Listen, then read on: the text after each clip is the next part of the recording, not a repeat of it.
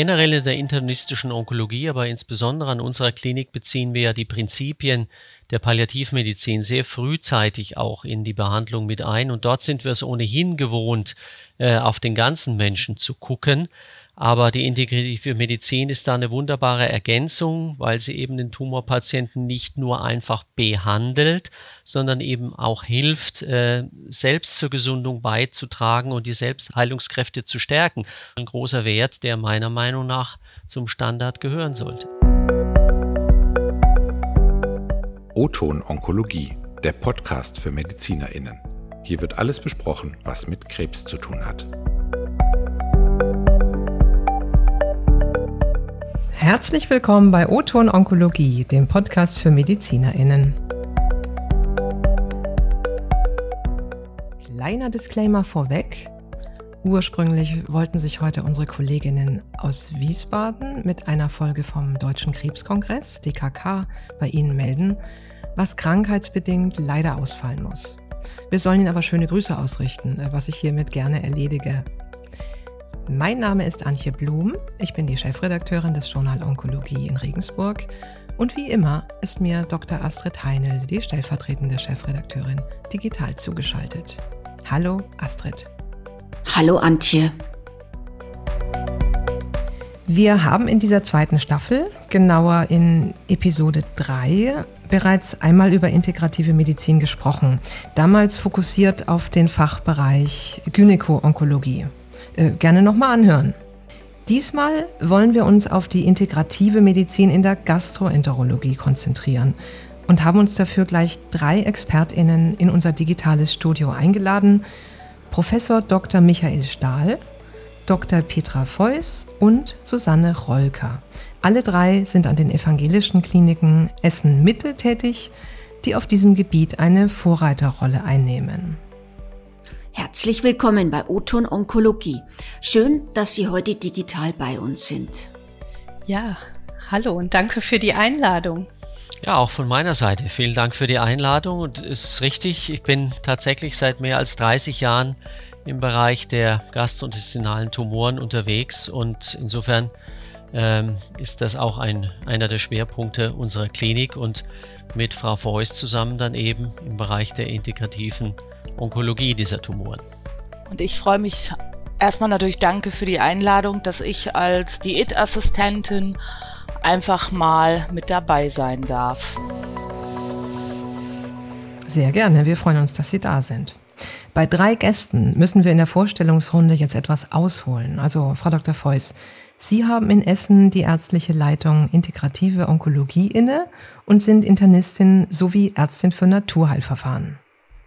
Genau, und ich habe mich darauf spezialisiert, Patienten, die an unserer Klinik onkologisch behandelt werden, mit wissenschaftlich fundierten Methoden naturheilkundlich zu unterstützen. Also wir wenden Mind-Body-Medizin an, ähm, wir, wir arbeiten mit Akupunktur, mit Phytotherapie, also Pflanzentherapie und achten sehr auf Evidenzen und auf Empfehlungen aus Leitlinien. Frau Rolker, Sie begleiten seit über 25 Jahren onkologische PatientInnen zum Thema Ernährung und Diabetes und vertreten in der Sektion Ernährung der Deutschen Gesellschaft für Palliativmedizin den Berufsstand der Diätassistentinnen.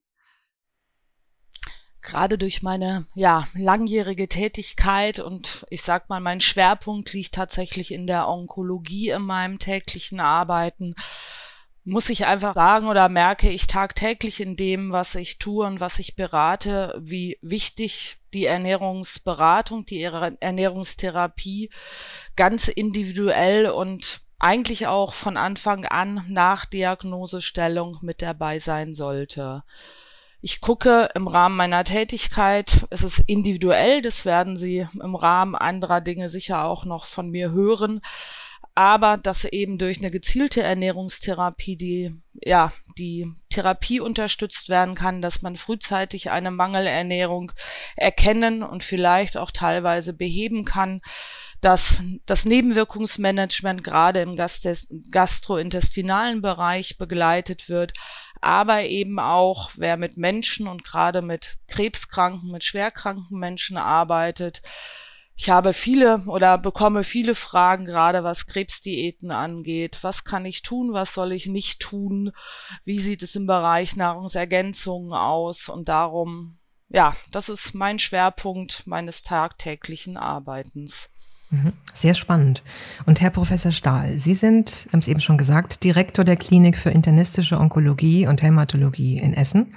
Und außerdem leiten Sie das Mikromed-Zentrum für mikroinvasive Tumortherapien und sind noch Mitglied der Leitlinienkommissionen für das Ösophagus- und Magenkarzinom. Ja, das ist richtig. Es ist ja so, dass wir neben unseren Hauptaufgaben alle eigentlich äh, auch Aufgaben im Rahmen der Krebsgesellschaft haben, äh, zum Beispiel auch in der Leitlinienentwicklung. Und ich bin halt auch im Rahmen der Deutschen Krebsgesellschaft äh, da verantwortlich für, für Leitlinien, aber auch im Rahmen der Deutschen Gesellschaft für Hämato-Onkologie. Mhm. Dann ist es jetzt fast schon wieder Zeit für meine Abschlussfrage. Kommt noch. Erstmal würde ich Frau Dr. Feuss äh, ja ein paar Fragen stellen zum Thema Komplementärmedizin. Äh, Frau Dr. Feuss, Sie haben ja gerade schon gesagt, dass Sie unter anderem Akupunktur anwenden, Phytotherapie, dann gibt's auch noch Misteltherapie, Neuraltherapie. Ähm, was sind die häufigsten Behandlungsschwerpunkte bei gastroonkologischen PatientInnen? Und inwiefern werden zum Beispiel Phytotherapeutika wie zum Beispiel Angelika-Wurzel, Mariendistelfrüchte auch in der Gastroonkologie eingesetzt, die ja auch ja beim Reizdarm ja hauptsächlich angewendet werden. Ja, tatsächlich arbeiten wir sehr viel mit Akupunktur, ja, um Schmerzen zu lindern, aber auch gastrointestinale Symptome. Und ähm, wir wenden sehr viel Misteltherapie an, weil die Misteltherapie kaum ein Wechselwirkungspotenzial hat mit den onkologischen Therapien. Wir achten halt sehr stark auf Interaktion. Das sieht leider bei der Mariendistel anders aus. Da muss man tatsächlich für jeden Patienten, also für jede Therapie einen Interaktionscheck machen. Und Mariendistel kann man mit einigen Therapien nicht so gut kombinieren, sodass ähm, wir die tatsächlich wenig anwenden. Und wir arbeiten viel mit Mind Body Medizin, sprich mit Ausdauer, Krafttraining, aber auch Yoga, Qigong, Tai Chi, Entspannungstraining, Meditation und Achtsamkeitstraining, weil das auch ein ganz wichtiger Bestandteil tatsächlich ist. Mhm. Frau Dr. Feuss, äh, da habe ich auch noch einen Schwung an Fragen. Ähm, gibt es integrative Ansätze, von denen gastroonkologische PatientInnen besonders profitieren? beziehungsweise die von den PatientInnen auch eindeutig bevorzugt werden. Und kennen die Betroffenen die Patientenleitlinie, also die S3-Leitlinie Komplementärmedizin in der Behandlung von onkologischen Patienten? Leider kennen viele Patienten die Leitlinie nicht. Ähm, ich versuche die sehr publik zu machen, empfehle die auch. Es gibt zum Beispiel eine Sollte-Empfehlung für Akupunktur bei Tumorschmerzen. Das ist ja schon recht hoher Empfehlungsgrad, aber die ist leider nicht so bekannt. Ähm, Patienten mit gastroenterologischen Erkrankungen ähm, profitieren aus meiner Erfahrung sehr von Misteltherapie, aber auch von Akupunktur. die Nachfrage ist bei Patientinnen mit Mammakarzinom teilweise größer als bei Patienten mit gastroenterologischen, ähm, onkologischen Erkrankungen.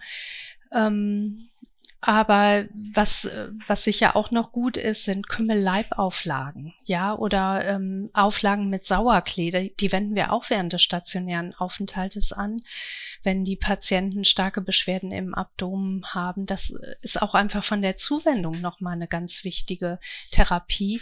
Es gibt dazu natürlich keine Studien leider. Ne? Zu Wickelauflagen, Kneiptherapie gibt es kaum Studien insgesamt. Ähm, aber da machen wir tatsächlich gute Erfahrungen und sind uns sicher, dass wir nicht schaden. Deshalb wenden wir die auch an und gerade im stationären Setting freuen die Patienten sich auch über Berührung, ja, und, und solche und Wärmemaßnahmen. Und äh, noch eine Nachfrage, wie ist da Ihre Einschätzung? Ist auch die Ärzteschaft genauso überzeugt von der Wirksamkeit wie die Patientinnen oder müssen Sie da noch Pionierarbeit leisten? Also wir Wir müssen auch Pionierarbeit leisten. Ich finde, es findet immer stärker eine Öffnung statt und gerade Herr Professor Stahl ähm, kontaktiert uns auch und bittet uns, zu seinen Patienten zu gehen. Andere Kollegen sind da kritischer. Ähm, also es ist beides. Pionierarbeit ist nötig, aber es gibt auch immer mehr Offenheit, sowohl bei den Patienten als auch bei den Kollegen. Und die Leitlinie, es ist wirklich klasse, dass es die gibt seit einem Jahr. Die ist ja im Juli letzten Jahres rausgekommen. Die erleichtert uns natürlich auch die Arbeit, weil die tatsächlich die Evidenzen auch nochmal darlegt. Liebe Frau Rolker, Ernährung spielt bei gastroenterologischen Krebserkrankungen eine sehr wichtige Rolle, weil die betroffenen Organe, Esophagus, Magen oder Darm, ihre Funktion nur noch eingeschränkt erfüllen können. Dass die PatientInnen danach Energie und Vitalstoffe zuführen können, ist also existenziell. Inwiefern ist die Ernährungstherapie grundsätzlich Teil der integrativen Medizin? Ich muss sagen, das ist bei uns tatsächlich grundsätzlich ein, ein, ja, ein Punkt, der in der integrativen, aber auch in der allgemeinen Medizin eingesetzt wird. Was immer wichtig ist, Sie haben ja gerade drei betroffene Organe benannt, dass diese Organe natürlich ganz unterschiedlich äh, betrachtet werden sollten und auch müssen. Ich sage immer meinen Patienten ganz gerne, ähm, jeder Tumor ist eine Momentaufnahme des Lebens, dass ich mir oder nicht nur gemeinsam mit dem Menschen, sondern einfach auch schaue, was für eine Therapieform ist angezeigt. Ist es eine Chemotherapie? Ist es eine Strahlentherapie? Ist vielleicht eine Operation im Anschluss oder ist vielleicht tatsächlich operativ etwas gemacht worden? Und schaue dann eben, was ich individuell für diesen Menschen in dem Augenblick auch ernährungstherapeutisch tun kann oder tun muss. Mhm. Herr Professor Stahl, in der Gastroenterologie gibt es wahnsinnig viele unterschiedliche Indikationen. Das wird immer kleinteiliger. Verschiedene Histologien war früher Plattenepithel Adenokarzinom. Heute reden wir über rechtseitiges, linksseitiges äh, Kolonkarzinom, verschiedene Subtypen über Pankreas etc. Äh, das heißt, das Spektrum der Therapien ist entsprechend groß. Wenn Sie die Therapiemöglichkeiten im Tumorboard diskutieren, werden dann auch die eben genannten integrativen Ansätze besprochen? Und wenn ja, könnten Sie da einige Fälle und einige Beispiele nennen? Eine Klinik muss für derartige Angebote ja nicht nur die Expertise, sondern auch die personellen Ressourcen haben und die entsprechende Infrastruktur im Haus. Wie ist es an Ihrer Klinik organisiert? Ja, im Rahmen der Tumorboards muss ich Sie da leider enttäuschen. Man muss wirklich sagen, die Therapie der Tumoren des Magen-Darm-Traktes ist unglaublich komplex geworden. Sie haben es gerade angesprochen. Und sie ist außerdem ständig im Fluss. Und damit haben, verbringen wir sehr viel Zeit im Rahmen der Tumorkonferenzen, äh, die Patienten leitliniengerecht wirklich zu beraten. Und da würde, würden die Zusatzpunkte zum Beispiel auch der integrativen Medizin absolut den Rahmen sprengen. Aber all diese wichtigen Dinge, die es dazu gibt, das ist ja auch Psychoonkologie, Supportivtherapie, Palliativmedizin, aber natürlich auch indikative Onkologie, die müssen wir wirklich in der täglichen Versorgung an den Patienten, an die Patientin bringen und im Einzelfall dann äh, diskutieren. Und wenn Sie mich nach Beispielen fragen, weil das ist ja immer das, was, glaube ich, auch für die Zuhörer interessant ist, also ich, ich denke da gerade an eine alleinerziehende Mutter mit einem Kolonkarzinom, wo wir bei Übelkeit äh, ganz viel ausprobiert haben und die konventionellen Antiemetika kaum Wirkung zeigen, weil da einfach sehr viel Angst und Ausgeliefertsein eine wesentliche Rolle spielt. Und ich glaube, da können die Dinge, die Frau Feuss auch schon aufgezählt hat, äh, viel besser helfen als äh, die pharmakologischen Interventionen, also Standardmedikamente. Frau Dr. Feuss, welche Erfolge werden mit dem Zusammenspiel aus Hightech-Medizin und komplementären Behandlungs- und Pflegeansätzen bei PatientInnen mit gastroonkologischen Erkrankungen erreicht? Gibt es auch gute Ergebnisse bei PatientInnen mit schlechter Prognose, wie zum Beispiel beim Pankreaskarzinom?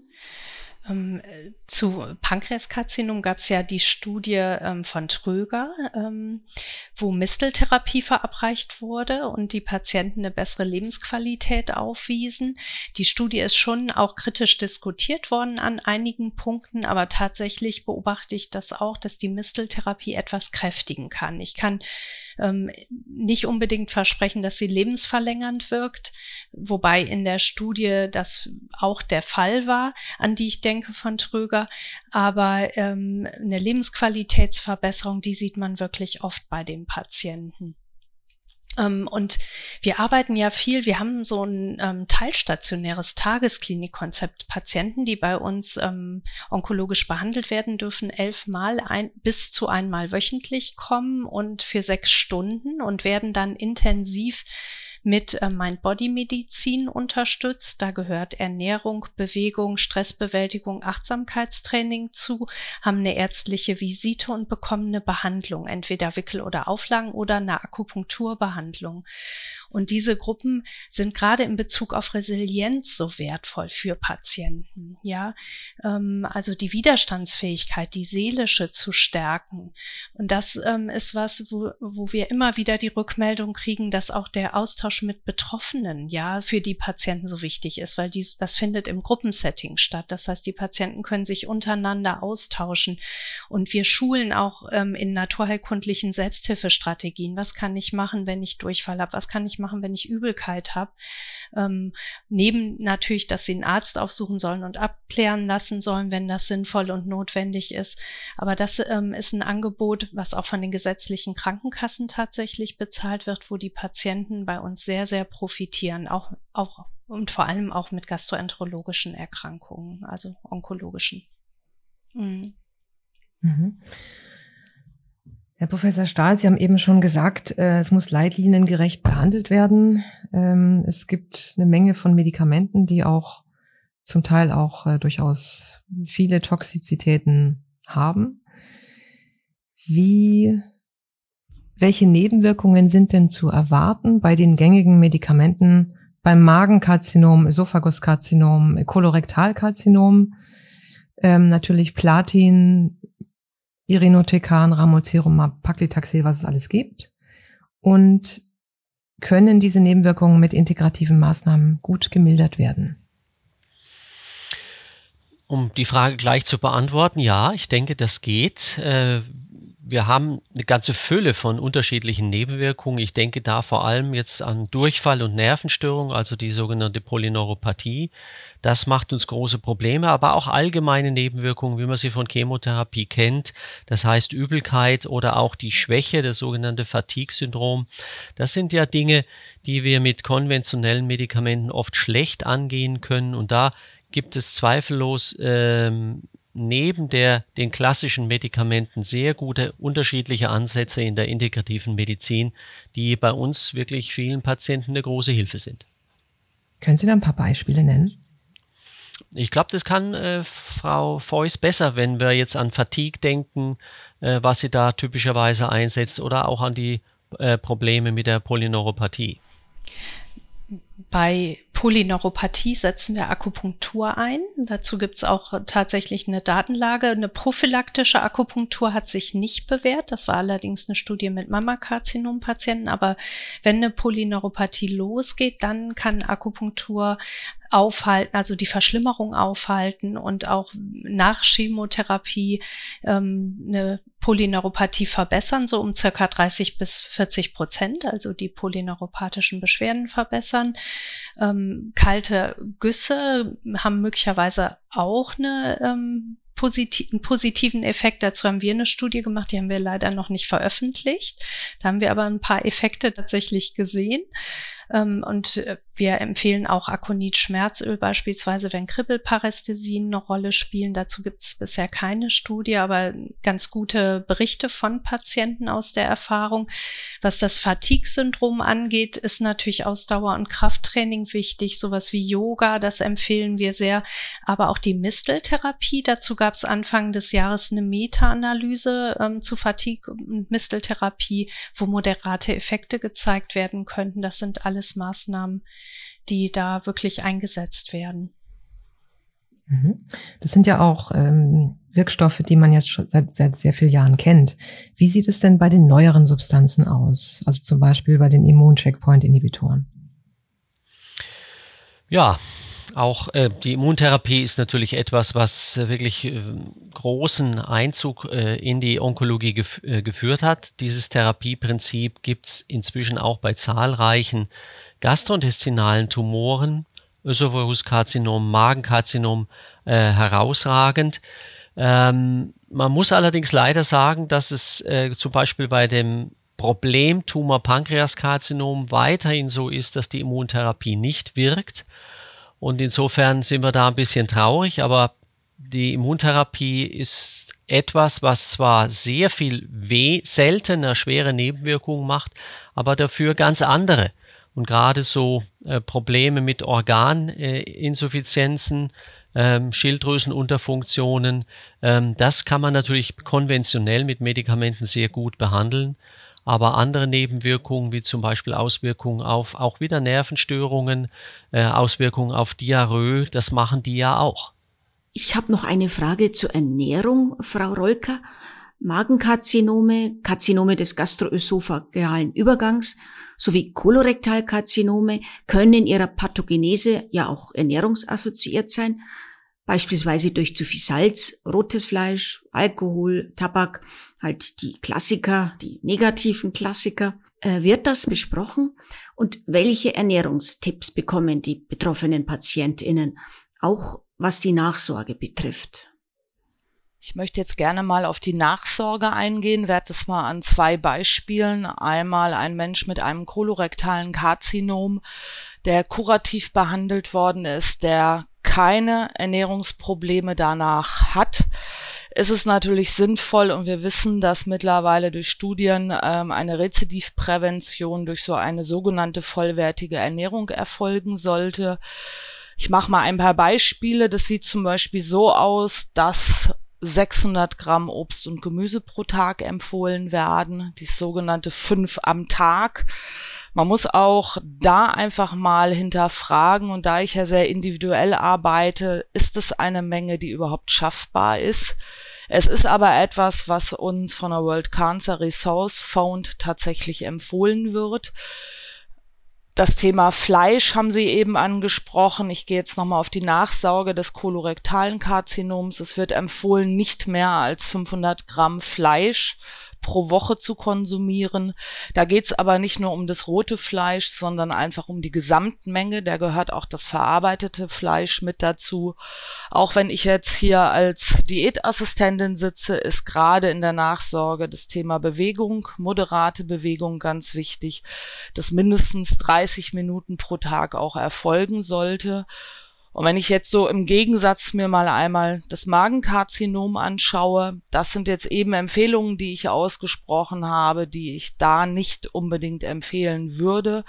Ich habe gerade im Bereich Magenkarzinom sehe eine ganz hohe Wichtigkeit in der Nachsorge, gerade wenn sie gastrektomiert worden sind, dass man verschiedene Themen, ich will jetzt mal nur Schlagworte sagen, das Thema Fettstühle, oder allgemein Diarrhoen, Appetitlosigkeit, Mangelernährung und einfach auch immer wieder motivieren, weil gerade nach Gastrektomien merke ich, dass eine ganz individuelle und ganz intensive Ernährungsnachsorge erfolgen sollte und dass man einfach gemeinsam schaut auf kleine Problematiken und sei es tatsächlich Appetitlosigkeit, ist eins der Hauptsymptome, sicher auch unter einer Therapie, aber eben auch nach einer Gastrektomie zum Beispiel. Und äh, geben Sie, Frau Rolker, äh, auch den niedergelassenen Ärztinnen Tipps, also wenn die Patienten aus dem Krankenhaus raus sind, wenn die Patientinnen noch äh, Diarrhoe haben oder wie sie sich optimal ernähren bei einem Iliostoma oder einem Kolostoma? Ich sage immer gerne, ich mache das jetzt mal allgemein, dass ich einfach mal allgemeine Empfehlungen hier vielleicht auch nochmal erzähle. Wichtig ist natürlich bei einem Kolo oder auch Iliostoma, dass man erstmal, ich sag mal, Esstraining macht. Ich sage immer, das langsame Essen, das gute Kauen und vielleicht auch einfach das, was wir häufig alle nicht haben, Zeit haben beim Essen. Und man muss natürlich auch, Sie haben eben Kolo und Iliostoma angesprochen, es ist natürlich ein Unterschied, gerade bei einem Kolostoma kann es am Anfang so sein und je nachdem, wie viel Darm vielleicht auch entfernt worden ist, ob eine Diarrhoe auftaucht. Bei dem Iliostoma gehört es eigentlich fast mit dazu. Und wenn ich jetzt mal aus meinem Schatzkästchen berichten darf, ist einmal natürlich die morische Karottensuppe zu erwähnen.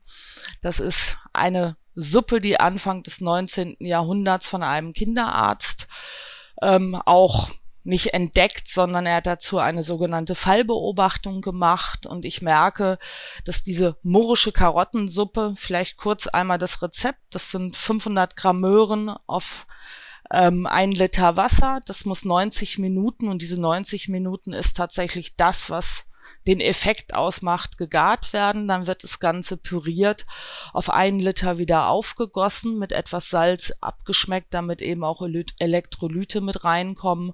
Und das ist etwas, was ganz vielen meiner Patienten tatsächlich gut tut. Dreimal täglich, ich sag mal, so ein Tässchen Möhrensuppe zu essen. Vielleicht ein Schwank am Rande. Das ist tatsächlich etwas, was in der Veterinärmedizin schon lange angezeigt ist und das ist ganz süß, wenn Patienten mir erzählen, dass sie das für ihren Hund eigentlich im Tiefkühler haben. Und ich dann häufig sage, das ist etwas, was für sie auch gut ist.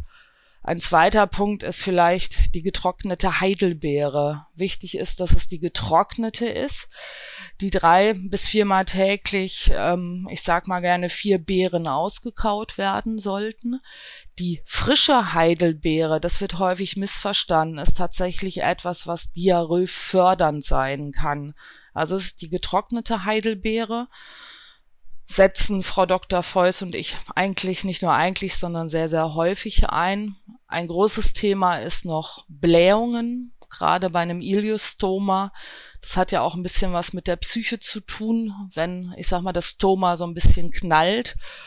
Da ist ein Trick oder ein Tipp von mir, dass man einfach stinknormalen Stilltee, also ich meine tatsächlich den Stilltee, den Frauen in der Situation zu sich nehmen. Das ist ein, ein Kräutertee, wo neben ähm, Kümmel, Anis, Fenchel auch Zitronen, Verbene und Melisse mit drin ist.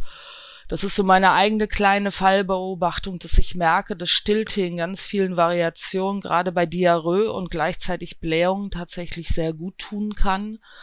Und wichtig so abschließend dazu ist immer das Thema Flüssigkeit dass auch ausreichend gerade bei Diarrhoe getrunken wird, dass man einfach mit dem Menschen zusammen oder ich schaue immer, was tatsächlich angezeigt ist. Es gibt einmal die sogenannte WHO-Trinklösung, die man auch selber herstellen kann. Das ist eine Mischung aus Wasser, Zucker, Backpulver und Orangensaft die auch schnell herstellbar ist und tatsächlich auch schmeckt. Das, was uns die Apotheken teilweise anbieten, ist zwar gut, aber ich bin jemand, der eigentlich alles einmal selber probiert.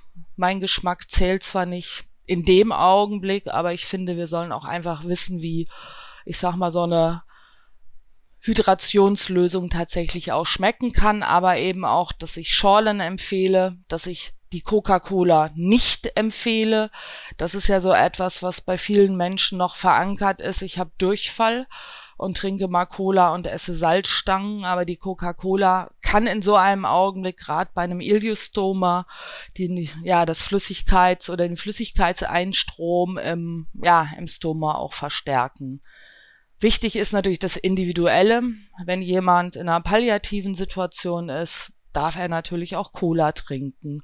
Aber man muss so ein bisschen individuell immer schauen, was ist, was empfehle ich und was empfehle ich nicht. Gut, also dann werden wir diesmal zum allerersten Mal in unserer Geschichte zwei Rezepte in die Show Notes stellen, Frau Rolker. Die müssen. Ich weiß nicht, ob es da jetzt auf die äh, Moro-Suppe irgendein Recht gibt, aber. Also, also ich kenne die tatsächlich auch. Ich komme aus der Tiermedizin und habe sie auch meinem Hund schon angeboten, aber hat sie komplett verweigert. Also er hat's nicht so mit Naturheilkunde und Obst und Gemüse. Aber so grundsätzlich ist die integrative Medizin bei PatientInnen ja sehr beliebt, denke ich, kann man sagen. Und vor allem scheint das ja für die Gynäkologie und Gynäko-Onkologie zu gelten. Kann man es pauschal sagen, dass sich eher Patient Tinnen als Patienten für integrative Medizin interessieren. Ist das so ein Pauschalurteil? Frauen bevorzugen das? Und noch eine an Sie alle drei gerichtete Frage.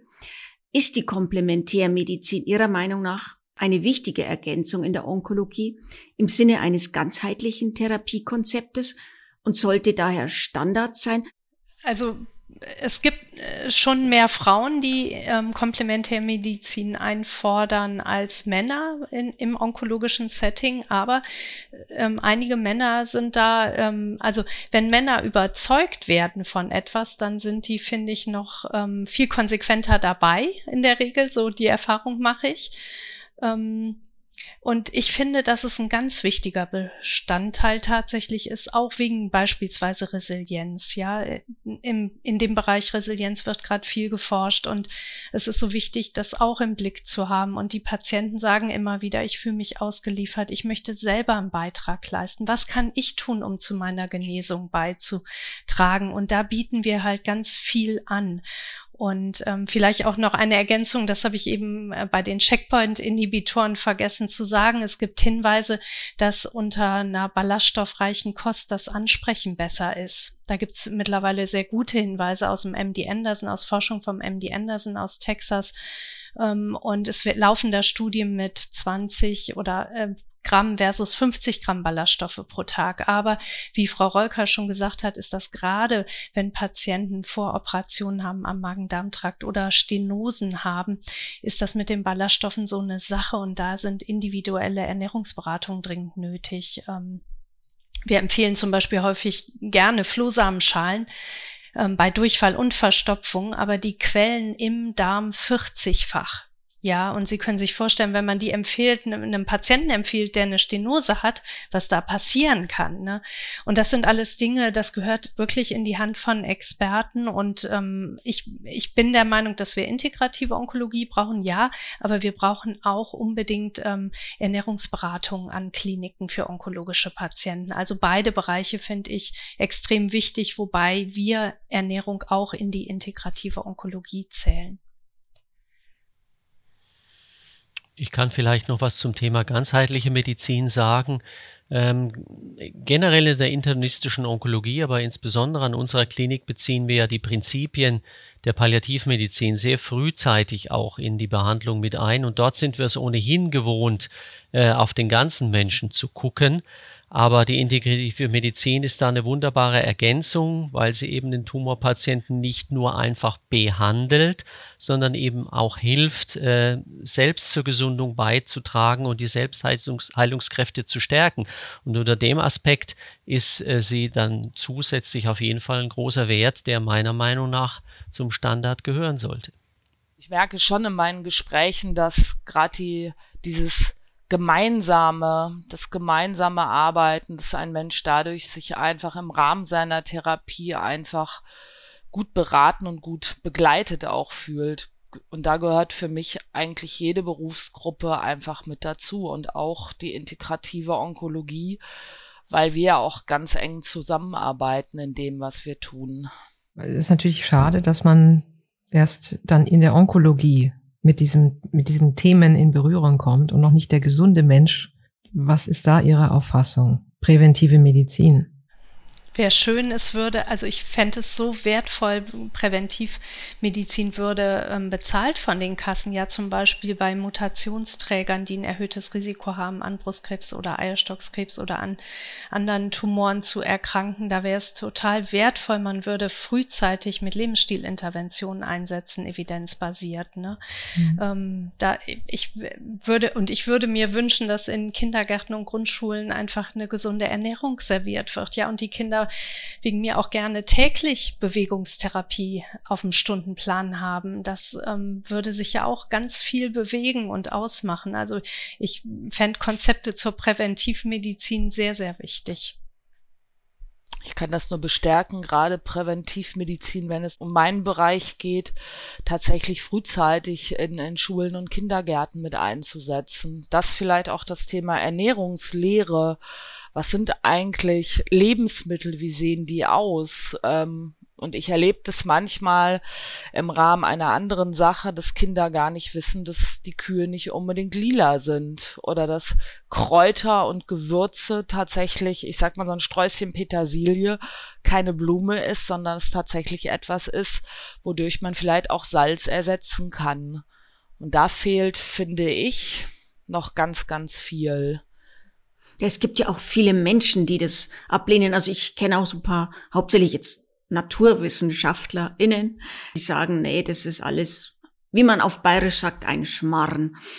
Äh, ja, also ich denke, solche Leute dann abzuholen und zu sagen, versuch's doch mal mit Phytotherapie, ist dann wahrscheinlich schon schwierig. Und ich glaube auch manche Ärzte sind noch ablehnend gegenüber Akupunktur zum Beispiel, oder? Das ist zweifellos der Fall, aber ich glaube, wie bei vielen ist es einfach so, man muss mal selbst die Erfahrung gemacht haben, äh, dass auch Expertise auf diesem Gebiet dazu führt, dass Patienten besser behandelt sind, besser die Symptome kontrolliert haben und sich wohler fühlen. Und dann kann man dem auch äh, dann zustimmen, auch selbst wenn man naturwissenschaftlich als Arzt ja trainiert ist. Und ich würde mich auch als naturwissenschaftlich trainiert sehen wollen, ja. Und ich kann zum Beispiel bei, in Bezug aufs Mikrobiom wirklich an der Dickdarmschleimhautprozesse erklären, dass was sehr überzeugend ist, ja. Und das mache ich auch bei Patienten, dass ich denen ein Schaubild zeige und denen erkläre, was passiert, wenn man ballaststoffreich ist versus nicht ballaststoffreich und welche Auswirkungen das haben kann. Und das ist schon sehr wissenschaftlich fundiert, ja. Also ich glaube, ähm, äh, die Menschen, die Sie eben angesprochen haben, Ingenieure oder so, die bekommt man mit Fakten. Aber es gibt Fakten und es, äh, ne, sicher nicht für alle Therapien, aber doch für viele. Und das sehe ich auch als meine Aufgabe an, da Überzeugungsarbeit zu leisten. Da bin, das mache mach ich auch gerne. Ja, vielen Dank. Gibt es noch etwas, was nicht gesagt wurde, was Sie jetzt einfach noch sagen möchten? Nee? Astrid, hast du noch eine Frage? Nein, nicht, aber auf jeden Fall, ich bin ja auch Naturwissenschaftlerin und schon immer sehr aufgeschlossen gegenüber ja der Komplementärmedizin, Naturheilkunde und deswegen, Frau Rolker, ich werde jetzt mal Ihr Rezept dieser Möhrensuppe probieren. Vielleicht habe ich was falsch gemacht und der Hund nimmt's jetzt das nächste Mal. Ich freue mich, über, ich freu mich ich, über eine Rückmeldung. Mach ich. Ich werde Ihnen Bescheid geben. Mit Hunden habe ich jetzt keine Erfahrung, wenn ich das mal so nebenbei. Aber das ist, das belebt ein Gespräch, weil wenn ich einen Patienten habe, der auch sehr traurig ist, man muss manchmal überlegen, dass Diarrhoe ja auch etwas ist, was die Lebensqualität mehr als massiv einschränken kann. Und wenn man dann mal etwas erklärt, ich erkläre noch viele, viele andere Sachen sicher auch dazu, aber ähm, dann kann so eine Karottensuppe schon mal so ein bisschen Freude auch und ein, ein kleines Lächeln auf die Lippen bringen. Na, wollen wir mal glauben. Das ist so. ja, und, und das ist schon die halbe Therapie, wenn jemand wieder lacht, trotz einer vielleicht ungünstigen Lebenssituation. Ja gut, dann komme ich jetzt zu meiner Abschlussfrage. Hören Sie selbst Podcasts und wenn ja, welche? Beginnen wir mal mit Ihnen, Frau Dr. Feuß. Ja, tatsächlich ähm, muss ich gestehen, dass ich keine Podcasts höre, aber WDR 5. Ich höre immer auf dem Weg zur Arbeit WDR 5 und ähm, finde das sehr wertvoll. Werde aber ähm, nach dieser Erfahrung heute sicherlich mehr auf Podcasts achten und eine Hörerin werden. Sehr gut. Und Sie, Frau Rolker?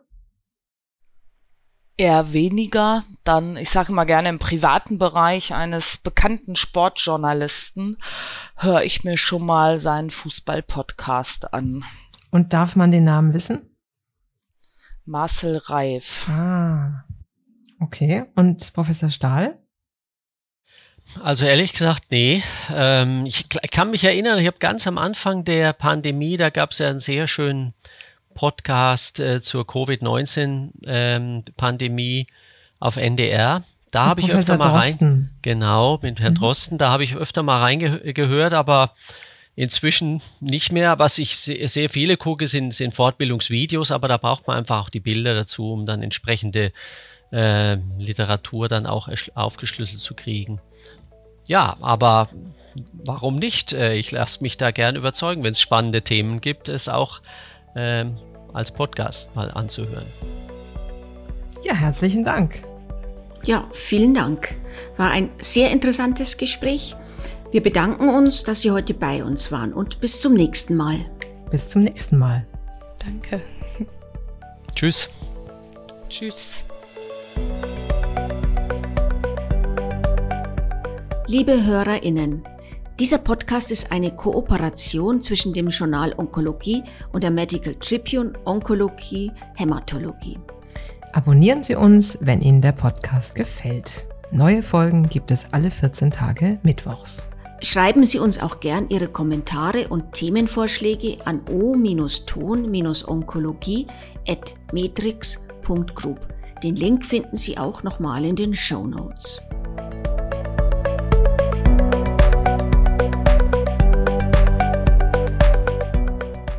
Das war Oton Onkologie, der Podcast für MedizinerInnen. Dieser Podcast dient ausschließlich der neutralen Information bzw. Fortbildung und richtet sich primär an Ärztinnen und Ärzte sowie Medizinstudierende.